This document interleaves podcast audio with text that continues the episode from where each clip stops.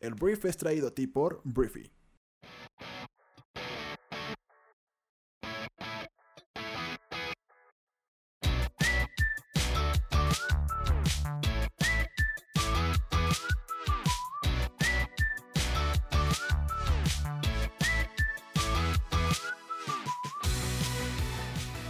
Muy buenos días, bienvenidos a esto que es El Brief. Es el programa en el cual puedes conocer las noticias más importantes del mundo en cuestión de minutos. Yo soy tu anfitrión Arturo Salazar y este programa nace de la necesidad de conectarnos con otras personas, de que cuentes con la información para construir una conversación en cualquier lugar y acerca de cualquier tema.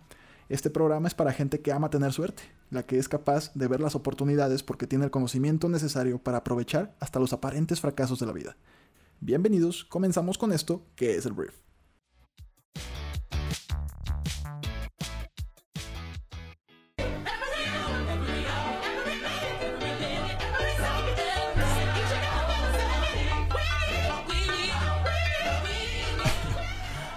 Muy buenos días.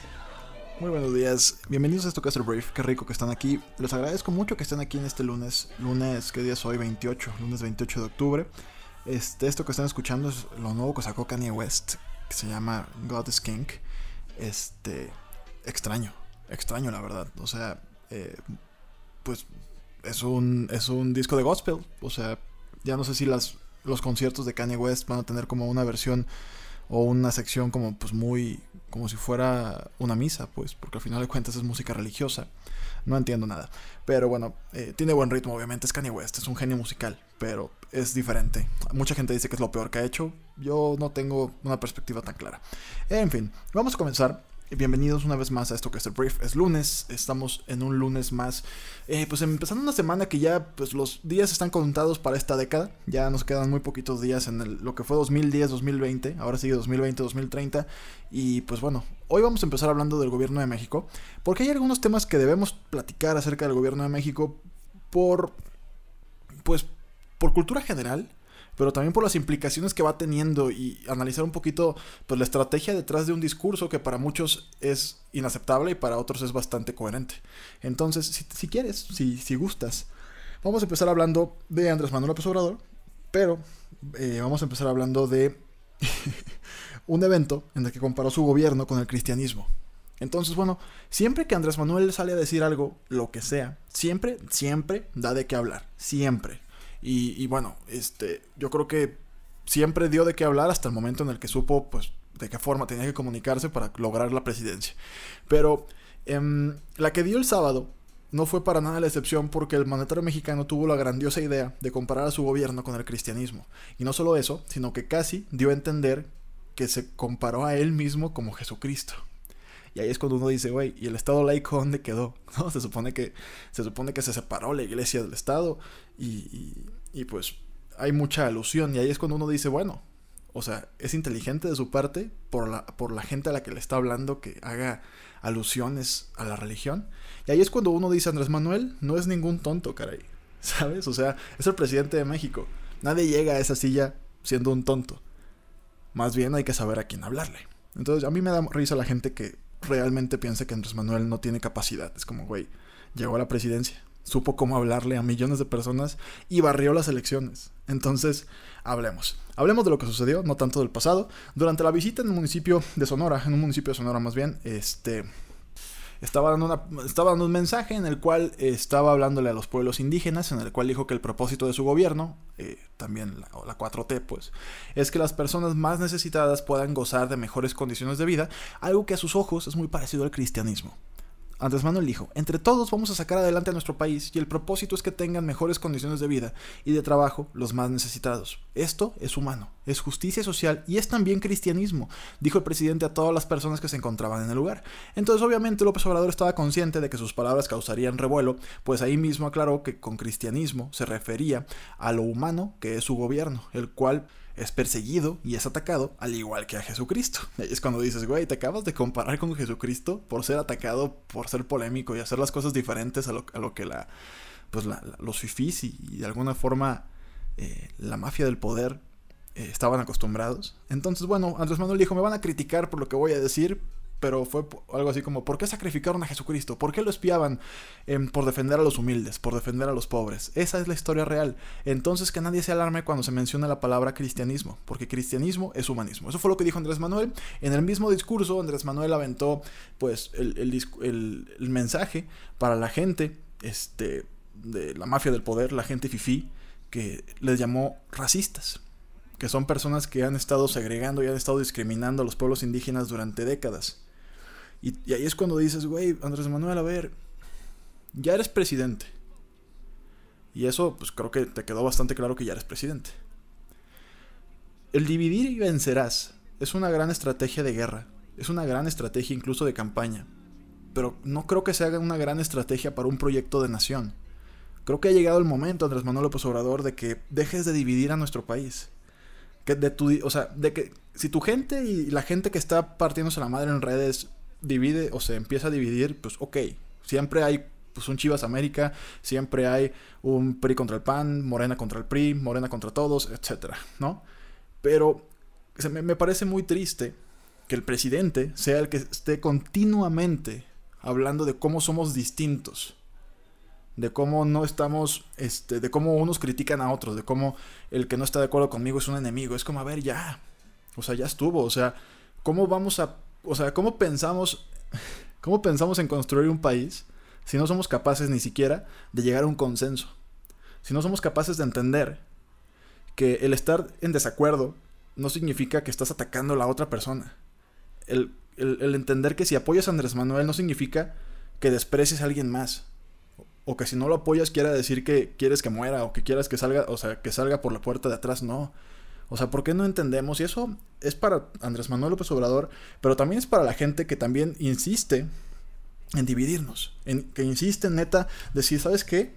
Toda la gente que es Chaira, porque así le dicen a los seguidores de Andrés Manuel López Obrador, son unos ineptos. Y los Chairos, dicen, todos los fifís son unos ardidos. Y, o sea, y así, así están todo el tiempo, nos estamos dando en la madre. y así, se los juro, no vamos a lograr llegar a ningún lado. No vamos a lograrlo porque las grandes economías, las, economías que realmente lo han logrado, y no solamente en un tema de desarrollo acelerado como un China, que tiene una gran desigualdad social, las grandes economías que tienen eh, de alguna forma en el per cápita, en su población, en cada una de sus habitantes, un buen nivel de vida, digno. No te digo que todos son millonarios, pero todos viven bien, o la mayoría de ellos viven bien. Entendieron que cada, uno de las, cada una de las personas que habita un país tiene una responsabilidad enorme para que el país salga adelante. Y sí, en, la política, a la hora de votar, se dividen. Y, hay, y tampoco son perfectos. Pero han entendido que como ciudadanos tenemos que apuntar hacia el mismo lado. Y les digo, en México no, no hemos sido capaces. No hemos sido capaces de hacer esto. Entonces, Andrés Manuel, o persona que me está escuchando, cualquier persona que me estés escuchando, la división nunca va a ser la respuesta. Tenemos que lograr consensos, tenemos que matizar discusiones, tenemos que poner cada quien de nuestra parte y sumar, no destruir al otro. Todos podemos sumar a un proyecto, empezando por Andrés Manuel. Si no permites, Andrés Manuel, que la gente sume, y si no permites que una, una, una aportación que tal vez esté poniendo en duda tu, tu propuesta o tu proyecto, si no permites que esa aportación sume a lo que tú ya hiciste, va a ser bien complicado que logres pasar a la historia con una cuarta transformación en la vida pública de nuestro país. Va a ser bien complicado que logres terminar este sexenio como un gran presidente. Y eso va para todos los mexicanos. Va a ser bien complicado que nuestro país avance, que seamos un país potencia, que seamos un país realmente que va hacia el mismo lado, si no logramos entender el punto del otro y ser tolerantes entre el punto del otro y, e intentar construir sobre lo que la otra persona también piensa y llegar a un consenso. Y si decidimos que no vamos a estar de acuerdo, hasta ahí llega. No tenemos por qué llegar a las mentadas de madre, ni tenemos por qué llegar a, insultarnos, porque pues qué clase de animales somos entonces. Ese es el tema. De todo esto deriva pues de, de cómo pues Andrés Manuel de alguna forma sí ya sabe que lo van a criticar. Él mismo fomenta la crítica. Él mismo en su mensaje este, divide a la población. Y creo que es algo que tiene que terminar. Y creo que es algo que también su misma, su misma comunidad de seguidores tiene que empezarlo a fomentar. Presidente, ya estuvo. Nuestro país está quemando, nuestro país tiene problemas, nuestro país tiene problemas de inseguridad, de corrupción, nuestro país tiene que desarrollarse económicamente, tiene muchas áreas de oportunidad México a pesar de lo hermoso que es. Entonces, tenemos que ir para el mismo lado y eso, ese liderazgo, tiene que empezar por el presidente de México. Muy bien, vamos a seguir, vamos a hablar ahora de la Fórmula 1 porque este fin de semana se llevó a cabo la Fórmula 1 en México, el Gran Premio de México que para pues muchos, incluidos los corredores, es uno de los mejores, y no es que el mejor eh, premio que hay en el, el, mayor, el mejor circuito que hay en el mundo. Fue increíble ayer, la afición hizo un lleno total en el Autódromo Hermanos Rodríguez. Este, fue un gran ambiente, como siempre, el podium fue eh, extraordinario. El hecho de que algo que no había sucedido nunca era que subieran el carro del ganador al podio junto con los tres, los tres primeros lugares. Y bueno, lo que sucedió ayer fue que Lewis Hamilton triunfó en el Gran Premio de México. No le alcanzó todavía para amarrar su sexta corona de la Fórmula 1, pero eh, fue la segunda victoria para el piloto de Mercedes en el Autódromo Hermano Rodríguez, porque la primera vez que ganó fue en 2016. Entonces, en el tercer lugar del de, día de ayer ganó o quedó Valtteri Bottas, que pues le prohibió al británico festejar su coronación por tercer año consecutivo en la Ciudad de México, pero bueno, es virtual monarca y sentenciaría su gloria en la próxima semana en el Gran Premio de Estados Unidos para quedarse a una estrella nada más, a un campeonato nada más del, legendario Mike, Michael Schumacher. Entonces, que él tiene siete campeonatos mundiales. Entonces, el podio lo completó en segundo lugar Sebastian Vettel de Ferrari y Bottas eh, de Mercedes también. Entonces, bueno, ah, fue, un gran, fue un gran día. Fue un día muy padre, te digo, este, la afición, el mismo Hamilton dijo que nunca había visto una afición tan increíble como la de ayer. Creo que, pues yo espero que a partir de esto el gobierno mexicano, que es importante a la hora de que esto se mantenga en nuestro país, esta, esta, esta fecha de la Fórmula 1 a nivel global, espero que la mantenga. Porque más allá, y volvemos a lo mismo, hay un tema ahí que el gobierno no quiere gastar porque es un, es, no, va en, no va conforme a su plan de austeridad el hecho de tener a la Fórmula 1 en México. Pero digo, habría que hacer los números. No me voy a ir de boca nada más a, irme por el tema de, ay, es que nos la pasamos bien padre. Habría que hacer los números reales de la derrama económica que trae este premio a México comparado con lo que gasta el gobierno en traer este premio a México. Pero pues es algo que se disfruta. México está como, digo, aquí lo interesante es que también tienes que poner o tomar en cuenta todo lo intangible. Porque una cosa es lo que pagas y lo que recibes literalmente de, de habitaciones, pues, y de todo, todo lo que sucede de turismo, pues, en la Ciudad de México durante estos dos, tres días. Pero la otra vez, pues, pones a México en el ojo del universo, pues, en temas de automovilismo. La gente se convoca y la gente se fija en México y eso es un intangible que tendríamos que cuantificar también. Entonces, pues la gente que estuvo por allá, la gente que pudo disfrutar de la Fórmula 1, este, pues espero que la hayan pasado muy bien y esperamos que el próximo año, de hecho creo que el siguiente año está confirmado que se mantiene. Creo que ya en 2021 es cuando ya nos sabríamos si se mantiene el Gran Premio de México en nuestro país, que esperemos que sí. Pero por lo pronto, Lewis Hamilton se corona campeón o se corona ganador, este, y pues al parecer la próxima semana estaría coronándose por sexta ocasión consecutiva como campeón mundial. Vamos a hablar de Estados Unidos, hablemos de Donald Trump, hablemos de cómo el presidente naranja de Estados Unidos anunció este fin de semana que eh, gracias a un operativo o debido a un operativo militar eh, de Estados Unidos, el líder del Estado Islámico Abu Bakr al-Baghdadi murió eh, pues este fin de semana o murió más bien, no, no fue este fin de semana, pero murió durante una incursión de las Fuerzas Especiales de Estados Unidos en el noreste de Siria. Fue lo que dijo el día de ayer Donald Trump y tuvo que, porque no puede hacerlo de otra manera, tuvo que decir que murió entre sollozos y queriendo llorar, ¿no? O sea, porque Donald Trump no se limita nada más a decir que falleció alguien, sino además a la gente que afectó con este fallecimiento, se encarga todavía de restregarle que murió llorando y murió pidiendo por su, o sea, ahora sí que suplicando por su vida. ¿No? Entonces Baghdadi se inmoló durante el operativo al detonar un chaleco con explosivos luego de quedar atrapado en un túnel, dijo Trump en un discurso televisado desde la Casa Blanca, y pruebas de ADN confirmaron su identidad unos 15 minutos después de su fallecimiento, de acuerdo con Trump. Él dijo que era un hombre enfermo y depravado y ahora se ha, ido. Y bueno, eh, ¿por qué esto es importante? Más allá de darte la noticia, me gustaría más bien platicarte por qué esto es importante. La muerte de Baghdadi constituye un severo golpe para el Estado Islámico, este grupo pues, de terroristas que han estado... Eh, pues afectando mucho en varias partes del mundo últimamente. Y bueno, este es un severo golpe que quedará más desorganizada la organización y sin un sucesor muy claro. Eh, también hay que decir que en el pasado ha mostrado una gran capacidad de la organización terrorista para recuperarse y continuó inspirando ataques en Oriente Medio y otras partes del mundo a pesar de haber perdido territorio bajo su control. Entonces, bueno, este Trump dijo que también más militantes que seguían a Baghdadi también murieron en las incursiones estadounidenses. Este y que los estadounidenses, perdón, las fuerzas militares no sufrieron ningún tipo de pérdidas y ya. Eh, ah, un perro militar resultó herido. Eso fue lo que dijo Trump. Agradeció a Rusia, Turquía, Siria e Irak por su apoyo en los operativos. Entonces, esta es la noticia. Te digo, el Estado Islámico es un, es un grupo terrorista que ha estado provocando muchos problemas en el mundo. Y esto es un duro golpe. Vamos a ver cómo se reorganizan, si es que se reorganizan, porque ese es el chiste, ¿no? O sea, le quitas la cabeza para ver que pues, si ya se desorganizan de tal manera que sea más fácil eliminar eh, este grupo. Veremos qué pasa a partir de aquí. Pero fallece el líder del Estado Islámico en un ataque coordinado por Estados Unidos.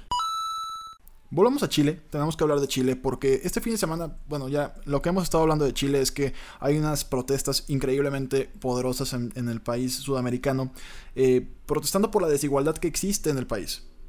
Todo nace de un aumento en el metro y fue como una excusa que pues empezó, o sea, pegó en, pegó en la base de la pirámide tal vez poblacional en Chile y a partir de ahí pues empezó a surgir un movimiento en el cual pues de alguna forma se quitó la máscara Chile como el país avanzado y el país económicamente fuerte y se descubrió una gran desigualdad en todo el país que, que estaba ahí desde hace 30 años tal vez y que salió y salió con mucha fuerza.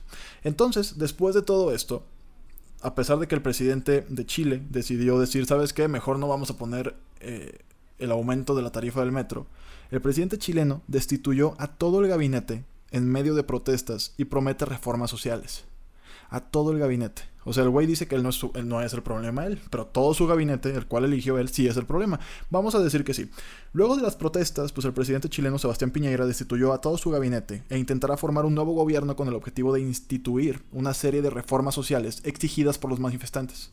Dice Piñeira que estamos en una nueva realidad, Chile es diferente de lo que era hace una semana. El presidente, el presidente también anunció que se había levantado el toque de queda impuesto en las ciudades de todo el país, aunque los manifestantes también quieren poner fin al estado de emergencia en curso en el país. Tristemente, al menos 17 personas han sido asesinadas desde que comenzaron las protestas contra la desigualdad hace más de una semana y cientos de personas han sido tratadas en hospitales después de recibir disparos y golpes. Se puso muy mal Chile, muy mal. Michelle Bachelet, presidenta de Chile, mandó, ahorita en su puesto dentro de la, Comisión de Derechos Humanos o de un organismo de derechos humanos de la ONU, mandó una misión a, estar levantando pues testigos y levantando pruebas de qué tipo de abusos a los derechos humanos ha habido en Chile. Pero es tristísimo lo que está sucediendo por allá. Y lo hemos comentado y ahora pues al parecer Sebastián Piñera piensa que cambiando el gabinete va a cambiar pues lo que lleva 30 años sucediendo. Entonces, eh, vamos a ver cómo termina esto tiene que terminar en reformas estructurales muy fuertes, tiene que terminar en, una mentalidad nueva incluso de la misma sociedad, tiene que esto costarle políticamente a los políticos actuales. Chile es un país con muchísima participación ciudadana, entonces por lo pronto la noticia es esta. La noticia es que destituye a todo su gabinete el presidente chileno y esto es importante porque Chile es un emblema de Sudamérica, es un emblema económico de Sudamérica. Y esto es una llamada de atención a otros países que tienen el mismo tipo de desigualdad. Vamos a hablar de México, por ejemplo, que México tiene muchísima desigualdad y de cómo en cualquier momento podría brotar pues una explosión social de este tipo. No sé si de alguna forma el gobierno de Andrés Manuel esté como midiendo este riesgo y por eso mismo están con las reformas y con, no, no las reformas, sino con los estímulos sociales y con todo lo que ha venido haciendo en temas de dar dinero muchas veces en efectivo a diferentes sectores de la sociedad o programas que van enfocados a ciertos segmentos de la sociedad. No sé si es, algo que no, no vimos nosotros o no vi yo y el gobierno y Andrés Manuel sí, por eso implementaron esos programas. Pero el tema es que Chile, cuando uno dice, bueno, es que en Venezuela hay protestas, bueno, uno entiende que Venezuela está viviendo hambruna y está viviendo momentos muy trágicos de su historia. Pero en Chile este país moderno, este país este, avanzando a pasos agigantados no se esperaba. Entonces, si le está pasando a Chile, le puede pasar a México, le puede pasar a Colombia, le puede pasar a Argentina, ya, ya ha pasado últimamente algunas protestas por muchos temas. Pero el punto es que la estabilidad de la región se ve amenazada cuando el mismo problema está replicado en otros países que se supone que estamos en vías de desarrollo y que de alguna forma, pues no sé si con programas sociales o con diferentes métodos, pues apaciguas a la gente pero un día la gente se harta y la gente sale a la calle y la gente es mayoría y no solamente los jóvenes protestan, sino también sus padres y abuelos. Y ahí, cuando toda esa gente se une, es cuando el gobierno dice, ay, vamos a cambiar el gabinete. Pues no. Entonces yo espero que en México, en México mantengamos de alguna forma mantengamos el orden público, que de por sí ha sido últimamente como muy cuestionado el tema de la inversión extranjera, etcétera, hay mucha incertidumbre. Lo último que necesita nuestro país es una revolución o una sí, algo así, algo como lo que está pasando en Chile. Sin embargo, si nuestro país, nuestra sociedad, nuestro gobierno no empezamos a trabajar por el beneficio colectivo, si no empezamos a trabajar por el desarrollo también social, no solamente el crecimiento económico de nuestras cuentas o de nuestras empresas, sino también vemos también en crear cohesión si no, si no comenzamos también a ver que nuestro país va más allá de las bardas que rodean a las residenciales, a los fraccionamientos privados, si no entendemos que la gente que pues está en la calle pidiendo dinero y nada más se ve uno con desdén y se voltea, esa gente también, si no le va bien a esa persona, como país no nos va bien. Hay que entender eso. La colectividad tiene que estar puesta por delante también. entiendo que al final vemos por cada uno de nosotros, por nuestras familias. Pero también tenemos que ser un poquito empáticos en la gente que está allá afuera. Porque no hay peor error, a mi parecer, que decir es que la gente es pobre porque quiere. No, güey. La gente no es pobre porque quiere. Hay un sistema que impide, que dificulta muchísimo a las personas que son pobres. Y cuando digo pobres, hablo de realmente pobres. No de la chava o el chavo que dice, ay, no, no es que no tengo para ir al antro, soy pobre. Es que no, güey. O sea, la gente que tiene que alimentar a una familia de 5 o 6 personas y gana salario mínimo. Creo que el peor error que podemos cometer como sociedad es seguir diciendo cada quien que se arregle como pueda. Y todos tenemos la capacidad de ayudar. Todos tenemos la capacidad, tenemos muchas más obligaciones que cumplir que derechos que exigir. Y esa es una frase de mi gran amigo Claudio Di Angelis, que no sé si sea de alguien más, pero yo se lo escucho Claudio. Entonces, así funciona. Y veremos a partir de aquí si Latinoamérica, porque Latinoamérica está burbujeando, en Chile, en Bolivia, en Venezuela, en Argentina, México, de repente, de repente no. México es tan grande que muchas veces la gente protesta, pero es tan grande que se ve minimizado México, ¿no? Por tener 120 millones de habitantes. En Chile protestó un millón de personas el viernes o el sábado. Y Chile tiene 7 millones de habitantes. Es muchísimo, o sea, es muchísima cantidad de población. Entonces, tenemos que entender la colectividad, tenemos que aprender a, decir, bueno, la gente que hace empresa y la gente que hace lana está bien, hagan lana, pero también dense cuenta de cuál es el costo social de generar más lana en un año. ¿Por qué no mejorar un poquito más la, calidad de vida de nuestros empleados? ¿Por qué no poder hacer un donativo a cierta organización que sabes que lo va a hacer mejor? Mientras no empecemos a pagar ese, ese extra, porque nos tiene que costar, y esto es algo que aprendí de Marisa Lazo, fundadora de, Pastelerías Marisa. Te tiene que costar ayudar. Tienes que ser proactivo. Tienes que voluntariamente ir a poner dinero. Y, esfuerzos y tiempo. Lo que tú tengas a la mano. Pero tiene que de alguna forma, si, si seguimos viendo el tema de la donación, el altruismo, como algo de que, ay, pues voy a donar un peso, dos pesos, está bien. Pero ¿por qué no donas tiempo? ¿O por qué no vas a una casa hogar y donas tu tiempo? Y le demuestras a ese niño huérfano que hay gente que le sonríe, que hay gente que lo, que lo quiere, que hay gente que aunque sea un ratito, juega con él y le transmite un poquito de buena vibra y, se da cuenta de que puede haber más en la vida, ¿no?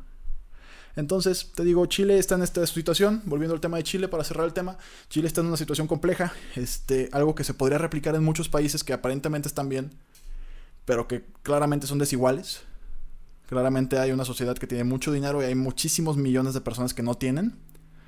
Y bueno, estoy inspirado. Vi otra vez Joker esta semana y me, estoy muy inspirado acerca de cómo la sociedad muchas veces orilla a ciertas personas que no encajan con los estatutos y cómo la sociedad puede llegar a ser cruel con esa gente y pues dejarles nada que perder y todo que ganar.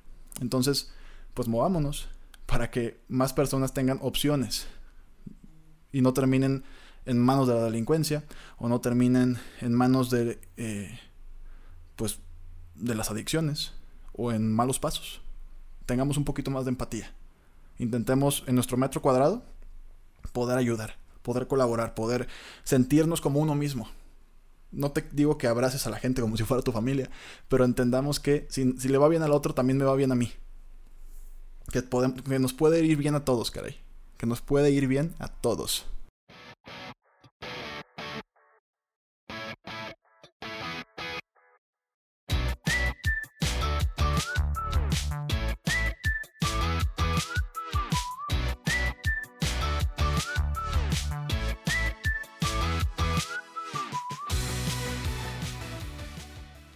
Muy bien, esta fue la conversación del mundo para este día. Espero que te haya gustado y que le genere muchísimo valor a todo lo que hagas el día de hoy.